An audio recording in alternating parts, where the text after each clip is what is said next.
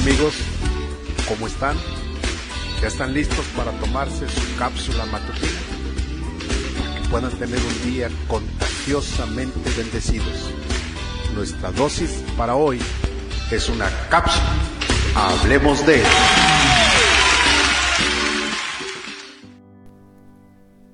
El propósito de la fe. Nuestra charla de hoy está basada en Mateo capítulo 21 versículos 21 y 22. Respondiendo Jesús les dijo, De cierto os digo, que si tuviereis fe y no dudareis, no solo haréis esto de la higuera, sino que si a este monte dijeres, quítate y échate en el mar, será hecho. Y todo lo que pidiereis en oración, creyendo, lo recibiréis. Posiblemente te estás preguntando por qué utilizar de nuevo este pasaje si ya se utilizó en la última cápsula.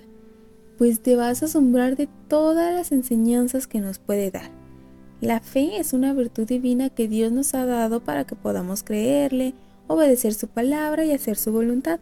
Tiene como un propósito práctico incentivarnos a vivir para Dios y a llevarnos al cielo prometido, no importando cuántos obstáculos podamos encontrar en el camino. Pero entonces, ¿qué papel juegan los milagros?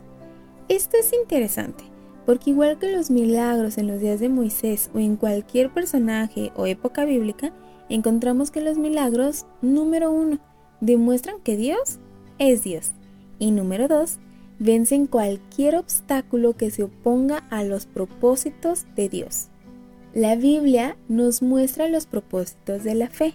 Cuando el indefenso pueblo de Israel huía de Egipto, se encontró con las aguas del Mar Rojo enfrente y a punto de ser destruido por el ejército de Faraón que le seguía. En fe, Moisés pidió auxilio de Dios, y él demostró su presencia al abrirles camino por el mar.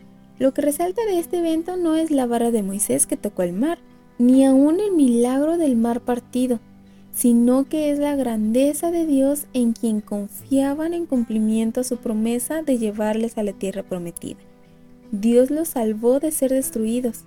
Lo importante no es el milagro, sino Dios. ¿Te acuerdas de David? Un adolescente enfrentándose al gigante Goliat. Los filisteos con su campeón Goliat pretendían derrotar al pueblo de Dios. ¿Qué había en David que le dio la valentía para ir en contra del poderoso y bien armado Goliat, con tan solo una onda y cinco piedras? Sin lugar a dudas, había fe en David, ya que le habla al gigante. Tú vienes a mí con espada y lanza y jabalina, mas yo vengo a ti en el nombre de Jehová de los ejércitos, el Dios de los escuadrones de Israel, a quien tú has provocado. Jehová te entregará hoy en mi mano, y yo te venceré y toda la tierra sabrá que hay Dios en Israel, y sabrá toda esta congregación que Jehová no salva con espada y con lanza, porque de Jehová es la batalla, y Él los entregará en nuestras manos. David no buscaba un milagro, buscaba borrar la blasfemia sobre el nombre de Dios que Goliat había hecho. Este acto de fe no fue para buscar fama, gloria o poder, David tenía un propósito de glorificar al Dios que amaba y su confianza no estaba en su onda ni en su destreza personal, estaba solo en Dios. Podríamos contar más milagros que se hicieron dentro del propósito de la fe, pero quiero concluir. Estos milagros que hemos contado son legítimos de Dios, no son milagros por hacer milagros. Lo que podemos ver son hombres con fe profunda en Dios que en su peregrinaje al cielo viven con el solo propósito de agradar a Dios no importando las consecuencias. Dios cuando es necesario dirige la piedra a la sien de un gigante, o abre paso en el mar, o hace los milagros necesarios. No es cuestión de exhibicionismo ni un despliegue de poder divino para asombrar o impresionar a la humanidad. Dios no tiene que impresionar a nadie. Él es el creador del mundo. Mi amigo, Dios te ha dado fe para que exaltes el nombre de Cristo y así como lo hizo con los grandes hombres, quiero decirte que el propósito de la fe sigue siendo el mismo. No dudes cuando debas hacer algo. Con lo que tienes, Dios lo hará, porque Dios es Dios y nunca cambiará. Quiero orar contigo. Padre Celestial, te doy gracias porque tú me enseñas a través de la palabra que tú eres Dios por siempre y que lo que debe mover mi vida es mi fe puesta en ti, no los milagros que sucedan, porque eso es resultado de la fe y quien lo hace eres tú, Señor.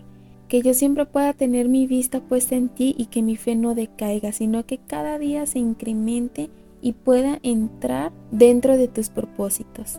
Gracias, Padre, en el nombre de Jesús. Amén.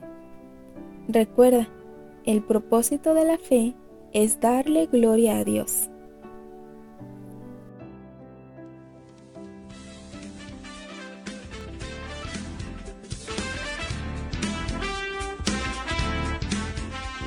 Si tienes algún comentario, me puedes escribir a los correos cca.campustala.gmail.com Nos vemos en la siguiente cápsula.